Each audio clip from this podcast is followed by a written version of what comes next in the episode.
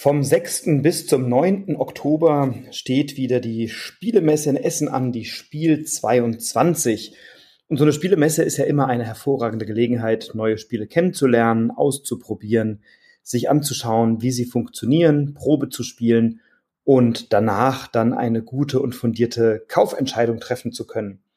Und welche Spiele ich mir genauer anschauen werde, beziehungsweise auf welche ich mich jetzt schon freue, das stelle ich dir jetzt in verschiedenen Podcast-Folgen vor, die in loser Reihenfolge erscheinen. Und wir werden heute mal mit den ersten Spielen starten, auf die ich mich freue. Und welche das sind, erfährst du natürlich, wenn du dran bleibst.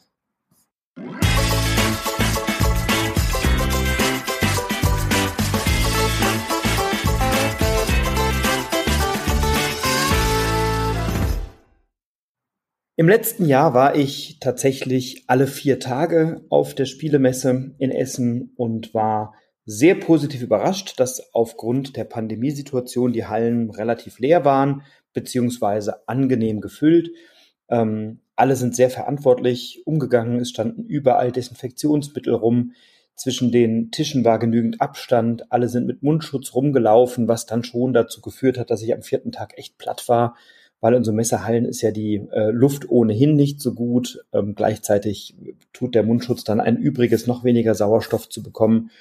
Ich hatte dennoch eine gute Zeit, weil ich zum einen natürlich äh, verschiedene Tage dort auch mit Freunden verbracht habe, die ebenfalls vor Ort waren, habe neue Leute kennengelernt, habe mit Menschen gespielt, die ich aus den sozialen Medien bisher nur kannte, hm, aus Podcasts oder aus YouTube oder Instagram, haben uns ein bisschen vernetzt. Ich hatte einen Termin mit äh, dem Kosmos Verlag wegen unseres Online-Krimis, den wir ja zu diesem Zeitpunkt im, äh, relativ frisch auf den Markt gebracht haben, der drei Fragezeichen Krimi. Und ja, habe vier Tage die Messe genossen, bin mit einem riesen Stapel Spiele im Kofferraum wieder nach Hause gefahren und war auch sehr froh, einige Spiele ausprobiert zu haben, die mich im Vorfeld sehr interessiert hatten und die ich dann nach dem Probespielen oder nachdem ich sie dann mal in der Hand hatte und mich auch mit dem einen oder anderen vor Ort ausgetauscht habe, dann doch nicht in meine Sammlung überführt habe. Und ähm, ja, insbesondere für die Neuheiten von verschiedenen Verlagen interessiere ich mich natürlich. Und es gibt ein paar Spiele, die jetzt schon auf dem Markt sind, die ich noch nicht gespielt habe und dann auf der Messe spielen möchte, weil ich glaube, dass sie mir gut gefallen. Ähm, und bei einigen, äh, die werden erst zur Messe erscheinen und das ist immer ein bisschen unter Vorbehalt, weil natürlich äh, sowohl die Pandemiesituation als auch die Kriegssituation immer noch zu ja, Lieferverzögerungen führt, zu zum Teil Rohstoffengpässen, ähm, Container, die zu spät abgefertigt werden oder Schiffe, die zu spät abgefertigt werden oder lange in irgendwelchen Häfen warten oder so. Also keine leichte Situation, auch für den Spielemarkt, denn dort werden natürlich viele Ressourcen gebraucht. Nichtsdestotrotz freue ich mich eben auf einige Titel und werde dir jetzt ein paar davon vorstellen. Der äh, eine Titel, auf den ich mich wahnsinnig freue und auf den ich sehr, sehr neugierig bin, ist Lacrimosa von Devere Games. Ein Spiel von Gerard Ascensi und Ferran Renalias. Ähm, Lacrimosa hat ein wahnsinnig interessantes Thema und ich hoffe, ich hoffe sehr, dass das Spiel diesem Thema gerecht werden kann. Lacrimosa ist lateinisch für die Tränenreiche und ist ein Teil aus Mozarts letzter Komposition, nämlich dem Requiem in D-Moll, das man im Köchelverzeichnis unter 626 findet. Es ist aus 1791 und eben Mozarts unvollendetes Werk. Es stammt etwa zu zwei Drittel von ihm und wurde dann, weil er während der Komposition starb, von anderen Komponisten fertiggestellt. Und der letzte Satz, das Lacrimosa, blieb nach acht Takten unvollendet und wurde dann eben ergänzt. Und das ist das Thema dieses Spiels, was ich ein wahnsinnig schönes Thema finde, ein emotionales Thema und ein Thema, nämlich Musik, das nicht so oft in Spielen auftaucht und schon mal gar nicht in einem Deckbuilding- und Kartenverbesserungsspiel. Das scheint es sich hier zu handeln, wenn man Boardgame Geek glauben darf. Wir sind als Spielerinnen und Spieler Gönner, Gönnerinnen, Unterstützer, Unterstützerinnen von Mozart. Wir treffen die Witwe und wir unterstützen die Vervollständigung des Requiems. Ähm, außerdem wollen wir die schönsten Erinnerungen an Mozart teilen, um dann sicherzugehen, dass die Witwe uns im besten Licht sieht, wenn sie am Ende ihres Lebens ihre Memoiren schreibt. So zumindest habe ich das Spiel verstanden. Wir wollen also Geschichte schreiben als die wichtigsten Gönner, als die wichtigsten Unterstützer Mozarts. Und wir spielen dabei in verschiedenen Zeitebenen, nämlich in der Gegenwart und in der Vergangenheit. Und in der Gegenwart, also zum Zeitpunkt nach Mozarts Tod, sammeln wir die fehlenden Teile des Requiems von den Komponisten, die es eben fertigstellen, um es dann selbst zu vervollständigen. Und in der Vergangenheit spielen wir mehrere Epochen, in denen wir mit Mozarts Kompositionen handeln, ihn bei seinen Reisen begleiten in Konzerthäuser, in die Theater, um dann Ressourcen zu erhalten, die wir brauchen, um Mozart zu unterstützen. Das Kernelement dieses Spiels scheint Deckbau oder Poolbuilding, also Sammeln von genügend Ressourcen zu sein. Ähm, was mir wahnsinnig gut gefällt, ist das Cover. Das Spiel selber Sieht erstmal trocken aus, zumindest die Fotos, die auf Boardgame Geek veröffentlicht sind. Möglicherweise handelt es sich aber auch da noch um einen Prototypen. Also das sieht eher etwas dröge aus, aber das Cover dieses Spiels ist also sensationell. Man sieht Mozart dirigieren, völlig in sich versunken, im Genuss. Man sieht unten äh, eine Landschaft vorbeiziehen mit einer Kutsche, auf der Mozarts Sarg offensichtlich liegt, die Witwe hinterher trauern, umschwirrt von Noten, von Gedanken, von Elementen, von einer Schrift. Also ein wunderschönes Cover, schaut euch das mal an von Devir Games, Lacrimosa und ich möchte dieses Spiel unbedingt sehen, in der Hand haben, möglicherweise auch spielen. Das fixt mich also doch sehr, sehr an. Ein anderes Spiel, was ebenfalls ein ja, historisches äh, Thema hat, ist das Spiel Unconscious Mind. Und dieses Spiel erscheint erst 2023, wird aber, zumindest laut Boardgame Geek, auf der Messe vorgestellt. Und wir befinden uns dort im frühen 20. Jahrhundert, 1902. Da hat nämlich Sigmund Freud seine Theorien zur Psychoanalyse veröffentlicht, die mit dem Studium des Unterbewussten zusammenhängen. Wir erinnern uns, Es-Ich und Über-Ich. Ähm, ein Spiel von Fantasia Games von Lascas, Johnny Puck, Yoma und Antonio Sachs. Und wir werden als Anhänger von Sigmund Freud im Herbst 1902 in sein Apartment eingeladen, um über Psychologie zu diskutieren. Und auch das ist ein konkreter, reeller historischer Bezug, denn es gab diese Gruppe, die Psychologische Mittwochsgesellschaft. Und die hat weltweit den Beginn der psychoanalytischen Bewegung markiert, eingeleitet, unterstützt.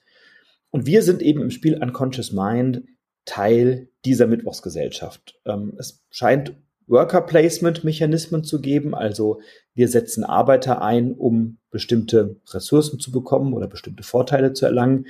Es scheint sich um Engine Building zu handeln, also wir bauen einen Motor auf, der uns konstant Ressourcen, Eigenschaften, was auch immer bringt.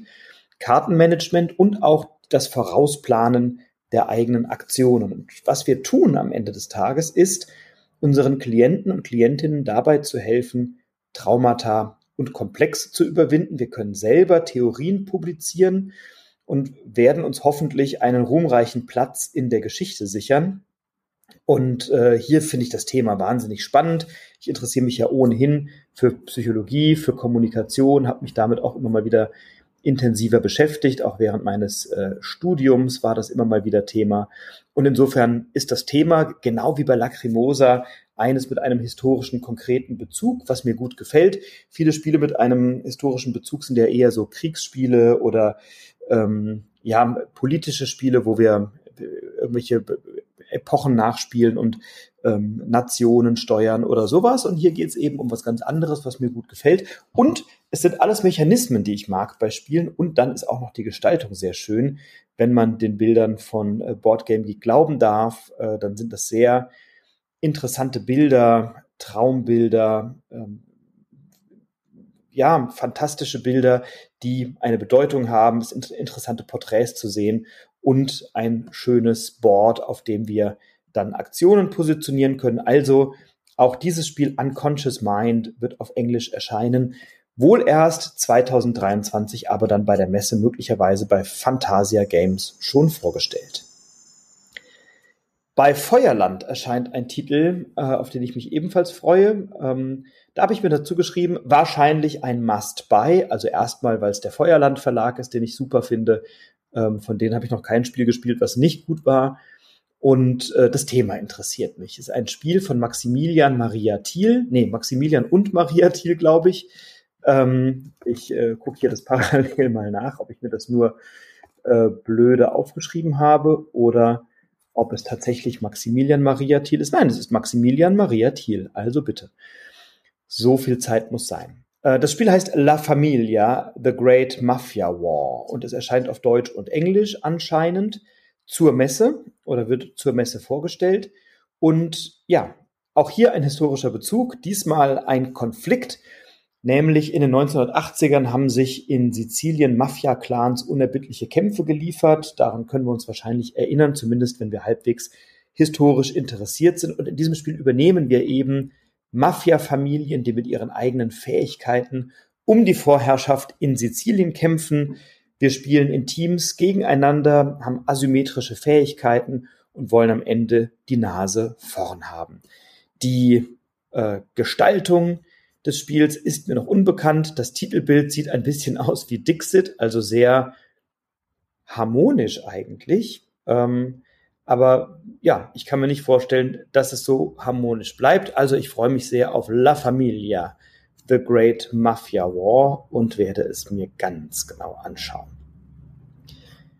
Dann ein Spiel, was ich unbedingt äh, Probe spielen möchte, ähm, ist von Pandasaurus Games von Ashwin Kamat und Clarence Simpson und das Spiel heißt The Wolves. Es ist ein Strategiespiel für zwei bis fünf. Ähm, es geht darum, dass wir das größte Wolfsrudel erschaffen, dass wir unser Territorium verteidigen und beanspruchen, dass wir also gucken, dass wir unsere Wölfe gut verteilt haben und dass wir einsame Wölfe rekrutieren, die sich unserem Rudel anschließen sollen. Dabei sollten wir nicht zu rücksichtslos ins Terrain unserer Rivalen vordringen, denn diese könnten uns unsere Wölfe abspenstig machen und sie dann in ihr eigenes Rudel locken. Ähm, das Spannende ist, es scheint Action Selection Mechanismen zu haben. Also man überlegt sich vorher, welche Aktion man machen muss. Dann dreht man ein Landschaftsplättchen um und nur wenn es mit dem eigenen Landschaftsplättchen korrespondiert, kann man oder wenn es man, man, man kann dann offensichtlich die Aktion nur da machen auf dem Landschaftsplättchen, mit dem es korrespondiert. Das eigene Wolfsrudel wird stärker und besser. Dadurch sind dann später im Verlauf des Spiels weitere und stärkere Aktionen möglich.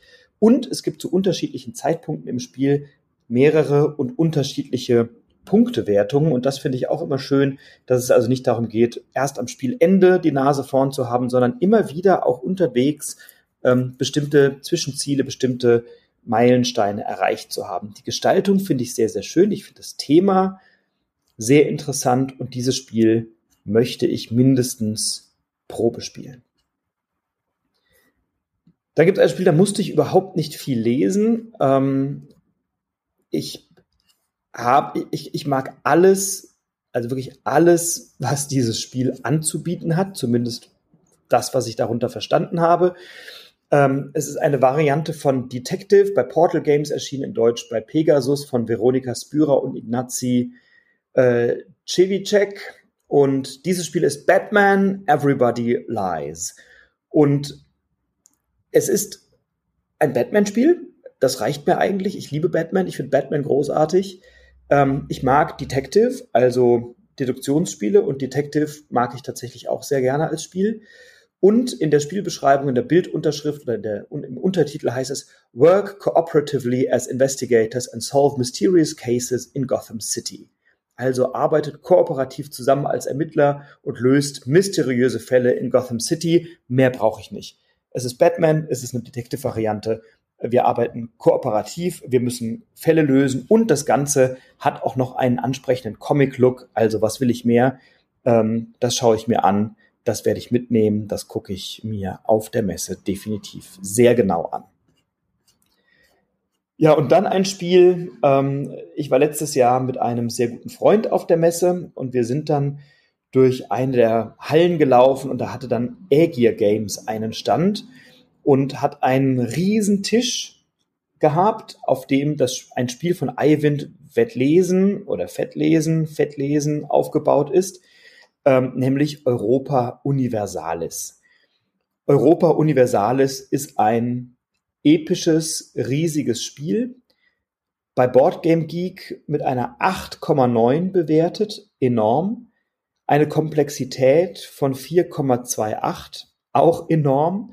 Und ähm, ja, wir haben uns das Spiel angeschaut. Es handelt sich um Europa Universalis.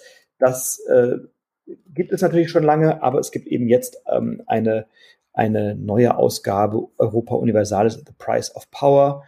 Und um dieses Spiel geht es. Und Europa Universalis ist ein ja, großes 4X Strategiespiel. Die 4 X stehen für Explore, Expand, Exploit und Exterminate, wer es nicht weiß. Also es geht letztendlich darum, die Kontrolle über die Geschicke eines Staates zu übernehmen und dabei die Einheiten, die Entdecker, die Armeen, die Städte zu kontrollieren. Ein global Strategiespiel. Und wir machen nichts weniger als eine von Europas größten Nationen durch die Zeitalter der Entdeckungen, der Reformation, des Absolutismus und verschiedener Revolutionen zu führen und das über 300 Jahre europäischer Geschichte. Wir haben Gebietenkontrolle, also Area Control. Wir haben Kartenmanagement, wir haben Ressourcennutzung, wir müssen diplomatische Beziehungen aufbauen, weit entfernte Gebiete der Welt entdecken, Kämpfe miteinander führen. Und es ist ein riesiges Spiel und wir haben dann gefragt, Mensch, wie lange dauert denn das Spiel? Sagt er, na, da gibt es so verschiedene Möglichkeiten, verschiedene Module, dieses Spiel zusammenzubauen äh, oder zu kombinieren. Und er sagte also die kleine Variante sechs bis acht Stunden, die große zwölf und mehr, gerne bis zu 20. Also Europa Universalis. Äh, letztes Jahr war es in einem Prototypen, glaube ich, auf der Messe erhältlich. Und ich hoffe sehr, dass es dann da sein wird und dass wir äh, dieses Spiel jetzt spielen können, äh, beziehungsweise mal äh, ja die ersten Handgriffe und es mal kennenlernen, dann äh, schauen wir uns das an und ich gehe mal schwer davon aus, dass das mindestens bei meinem Freund Nikolai einziehen wird. Bei mir möglicherweise nicht, aber bei ihm. Und dann freue ich mich sehr, da mal mitzuspielen. Ja, und dann ein Spiel, das ich irgendwie witzig finde, interessant finde, noch nicht so richtig eine Vorstellung habe, aber es auf jeden Fall ähm, mir angucken möchte, weil es so verrückt klingt oder so ein bisschen merkwürdig klingt, aber irgendwie ganz witzig, weil die Optik sehr schön ist. Also es ist so eine Märchenoptik, es ist ein Spiel äh, von Pedro Pereira von Agi Games. Ähm, vielleicht, äh, ich glaube, es wird auch eine deutsche Variante geben. Ähm, und diese deutsche Variante, äh, genau, auf der Rückseite der Kartenschachtel ist bereits ein deutscher Text auch aufgedruckt. Also es ist ein Zwei-Personen-Spiel eine märchenhafte, eine Fantasy-Welt, eine wirklich schöne Gestaltung, ähm, schöne Farben. Das Spiel heißt Violet and the Grumpy Nisse. Violet und der übellaunige Nisse. Ein Nisse ist aus der nordischen Mythologie, also ähnlich einem Gnom, so ein Fabelwesen. Und Violet möchte ihren Freund Ordeb treffen, der ist ein freundlicher Troll. Und der Weg zu ihrem freundlichen Troll führt sie natürlich durch einen dunklen Wald und der übellaunige Nisse macht ihr die Reise unerträglich. Und beide Spieler und Spielerinnen spielen gegeneinander, asymmetrisch. Ähm, man möchte den Gegner, die Gegnerin natürlich überlisten und während Violet ihre Laterne am Leuchten halten möchte, damit sie durch den Wald findet und gleichzeitig ihre Ängste unter Kontrolle halten will, möchte Torech oder Torek, der Nisse, kalte Winde beschwören und dunkle Wolken, um Violet zu quälen und ihre Ängste zu schüren. Und das ist irgendwie ein ja, verrücktes Thema, ähm, gefällt mir gut, klingt witzig. Ich werde es mir anschauen. Ob ich es mir kaufen werde, weiß ich noch nicht. Aber es klingt auf jeden Fall mal nach etwas anderem. Dann ein Spiel, was ich mir unbedingt anschauen möchte, von Ellicat Games, von Adrian Adamescu und Daryl Andrews. Ähm, ein Prequel zu Dice Hospital, nämlich äh, Dice Theme Park. Ich bin ja selber ein großer Freizeitpark-Fan und ähm, Dice Theme Park gefällt mir sehr, sehr gut. Es geht darum, Personal zu verwalten, Besucher zufriedenzustellen, Attraktionen auszulasten, natürlich Attraktionen auch zu bauen, den Park zu verbessern. Und es ist so ein klassischer Dice Placement, also ich habe Würfel, die haben eine bestimmte Würfelzahl und die kann ich dann auf verschiedene Felder positionieren, um dann gemäß der Würfelanzahl bestimmte Aktionen zu triggern, Ressourcen zu nehmen, etc. Also ein Legespiel, Kartenmanagement, ähm, Dice Placement. Ich, ja, das gefällt mir gut. Ich möchte mir das anschauen, ähm, möglicherweise Probe spielen und dann könnte es vielleicht den Weg zu mir finden. Ein Spiel, das mir auf dieser Liste oder das für mich auf diese Liste gehört, ist eines, das mir von der Optik wahnsinnig gut gefallen hat und ich finde das Thema auch interessant und auch die Mechanismen. Habe jetzt aber bei Instagram, äh, beim Boardgame Panther, auch ein sehr schöner Instagram-Account, gelesen, dass es wohl ein ziemlicher Fail sein muss. Und das finde ich schade, weil es hat vieles von dem, was mir gefällt. Und ich möchte es unbedingt auf der Messe mal ausprobieren. Und zwar auch wieder von Ellicat Games, ein Spiel namens Eternal Palace. Und ähm, Eternal Palace ist auch ein, ein Dice-Placement-Spiel unter anderem. Ich habe bei Eternal Palace Würfel, die ich einsetzen kann. Ich habe grundsätzlich bin ich eine ehrenwerte Familie, die dem Herrscher hilft, seinen verfallenen Palast wieder aufzubauen. Also so viel Zeit muss sein. Ähm, das Spiel ist von Steven Aramini. Und ja, ich möchte die Gunst des Herrschers, um seinen äh, gammeligen Palast aufzubauen, sende mein Team aus, also meine Würfel, meine Worker, um Ressourcen zu erwirtschaften, Monumente zu bauen, den Herrscher zu würdigen, indem ich schöne Bilder seiner Gärten und seines Palastes anfertige, dass er sich also erfreuen kann. Gleichzeitig versuchen das natürlich andere auch, wollen ihn beeindrucken und am Ende wird einer der Günstling des Herrschers werden. Gestaltung gefällt mir erstmal wahnsinnig gut. Es ist Dice Placement, das mag ich grundsätzlich auch gerne. Äh, es ist ein Spiel, bei dem wir Einfluss nehmen und gewinnen wollen. Ein Auf- und Ausbauspiel, also eines, was mir gut gefallen hat. Nach der kurzen, nach dem kurzen Instagram-Posting vom Boardgame Panther habe ich wieder ein bisschen Abstand genommen in meiner Begeisterung, aber werde es natürlich ausprobieren. Dann möchte ich bei Amigo vorbeischauen und mir ein Spiel von Frederik Meuersöhn mitnehmen, nämlich Unsolved, der Jagdunfall, ein Krimispiel, da bin ich immer dabei. Und dieses Krimispiel scheint so zu funktionieren, dass wir nur anhand von Bildern diesen Krimi auflösen können. Also das schaue ich mir natürlich an. Und dann ein Spiel, was sehr gehypt wird gerade in der Szene und wo man ganz viele Bilder sieht, weil es auch ein epochales und bildgewaltiges Spiel ist, ist Foundations of Rome von Arcan Wonders. Die kennen wir unter anderem von Furnace oder anderen Spielen. Ein Spiel von Amazon Masucci, Masuki. Ähm, ja, ist ein Städtebauspiel. Wir sind Architekt, Architektin, wollen Land erwerben, großartige Gebäude errichten ist gerade erneut im Kickstarter auch und zur Messe scheinbar vorhanden. 96 Miniaturen, schöne Gebäude von Rom. Also wir bauen den Stadtplan von Rom auf als Architekten und das sieht, wenn man den Bildern, wenn man die Bilder so sieht, wirklich toll aus. Ich habe es noch nicht gespielt, ich kenne es noch nicht und hoffe sehr, dass ich mal einen Blick darauf werfen kann. Das ist ein Spiel, das schon vor, glaube zwei Jahren erschienen ist. Ähm, das möchte ich mir gerne angucken. Das kenne ich nämlich auch noch nicht. Und da werden jetzt auf der Messe Erweiterungen erscheinen, nämlich The Loop. The Loop ist ein Spiel, das wir kooperativ spielen. Dieses Spiel ist ähm, so, also es gibt Dr. Dr. Fo, heißt er, glaube ich, den müssen wir bekämpfen. Dr. Fo hat eine furchtbare Zeitmaschine erfunden und möchte das Universum beherrschen und wir wollen als Agenten ihn stoppen. Ähm, wenn ich die Bilder angucke, dann sieht das sehr schräg aus, eine große Prise Humor, ein Spiel, was sich selbst nicht so ernst nimmt, ein bisschen auf die Schippe nimmt und so. Ähm, gibt merkwürdige Artefakte, es gibt ein witziges Artwork und ähm, ja, mir gefällt das gut. Ich finde, ich finde, die Farben sind knallig, die sind poppig, die sind bunt und ähm, es scheint ein schräges Spiel zu sein. Im, bei Catch-Up Games erschienen da, Designer sind oder Autoren sind Maxime Rambourg und Theo Rivière.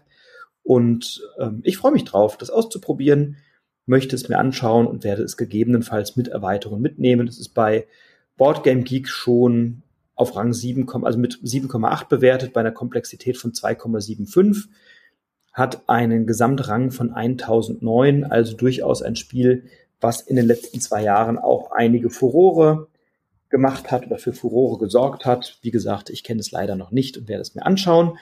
Genauso wie das nächste Spiel, das auch schon im Handel erhältlich und erschienen ist.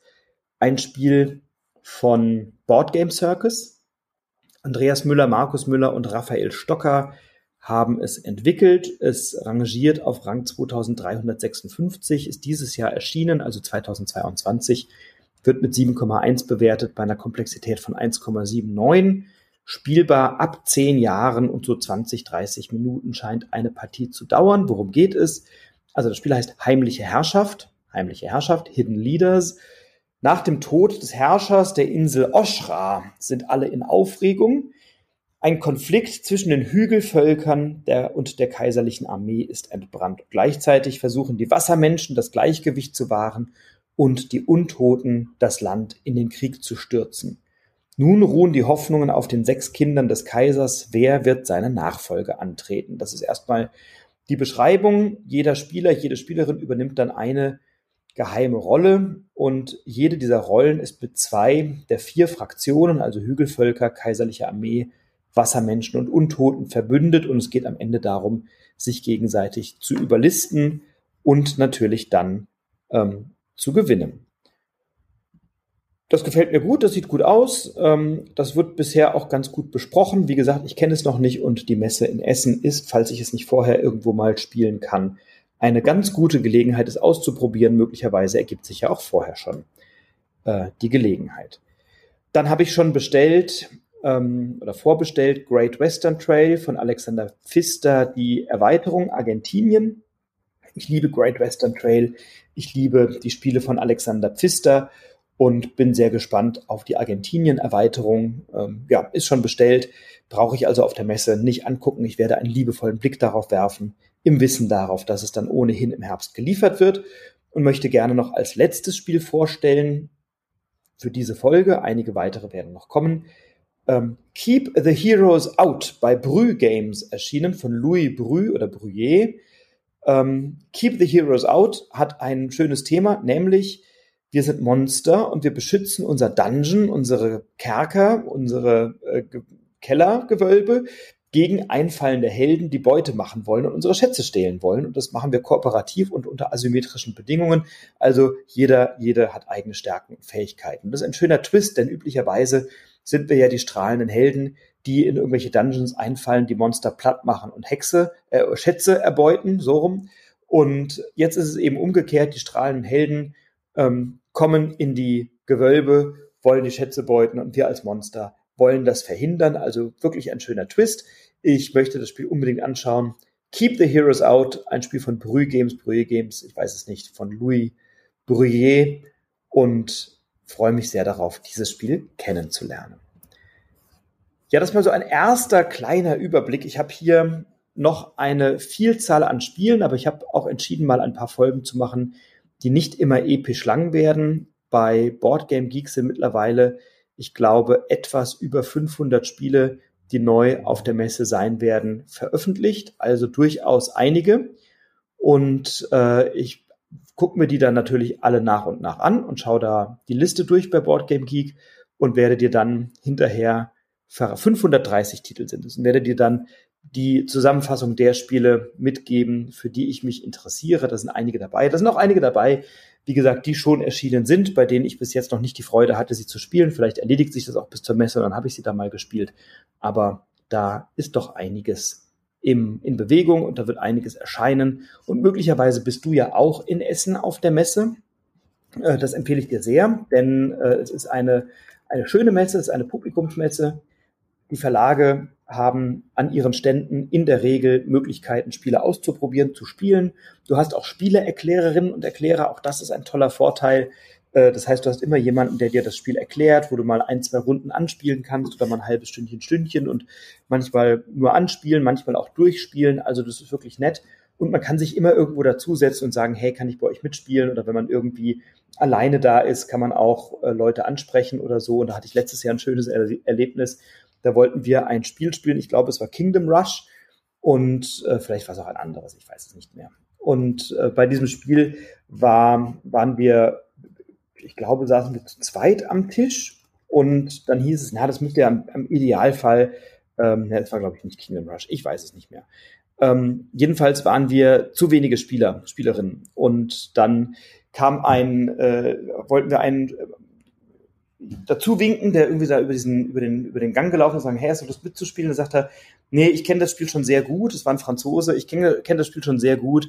Und dann äh, hat sich herausgestellt, es war der äh, Designer, der Autor des Spiels und der hatte keine Lust mit uns zu spielen.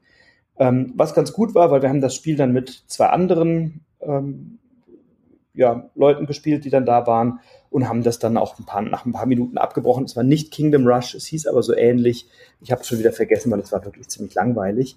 Und ähm, ich bin ganz froh, dass es dann eben nicht der, äh, der Autor war, mit dem wir gespielt haben, sonst hätten wir da möglicherweise nicht so einen eleganten Abgang machen können. Also komm gerne vorbei, du findest immer Leute zum Mitspielen. Wenn du dort bist oder hinfährst ähm, und du mich siehst, sprich mich gerne an. Wenn du vorhast, hinzugehen und möchtest dich mit mir verabreden, um was zu spielen, melde dich gerne. Ich bin drei, wahrscheinlich sogar vier Tage dort, 6. bis 9. Oktober. Tickets gibt unter spiel-messe.com und ich empfehle dir sehr, dich zeitnah um eine Übernachtungsgelegenheit zu kümmern, denn die werden ja auch nicht günstiger. Äh, also Spielmesse in Essen eine gute Gelegenheit zu spielen. Die weiteren Spiele, die ich mir dort anschauen möchte, werde ich dir in einer der nächsten Folgen vorstellen. Jetzt wünsche ich dir erstmal viel Spaß beim Anhören und du kannst gerne bei BGG, also Board Game Geek, ähm, eingeben Spiel 22 und da gibt es eine Gesamtliste der Spiele, die dann dort erscheinen oder vorgestellt werden. Die wächst eigentlich auch jeden Tag, also da kommt immer wieder was Neues dazu. Und ähm, möglicherweise findest du ja ganz andere Titel interessant oder hast einen Geheimtipp, von dem ich bislang noch nichts gehört habe, dann freue ich mich, wenn du mir da Bescheid gibst. Gerne über Instagram. Das ist der Kanal, den du möglicherweise schon kennst. Ähm, es ist der Kanal Boardgame, äh, Entschuldigung, Boardcast unterstrich Brettspiel Podcast. Auf diesem Kanal findest du mich und dann freue ich mich auf und über deine Nachrichten. Jetzt wünsche ich dir erst einmal viel Spaß bei den weiteren Folgen. Viel Spaß beim Spielen. Bleib inspiriert, inspiriert andere.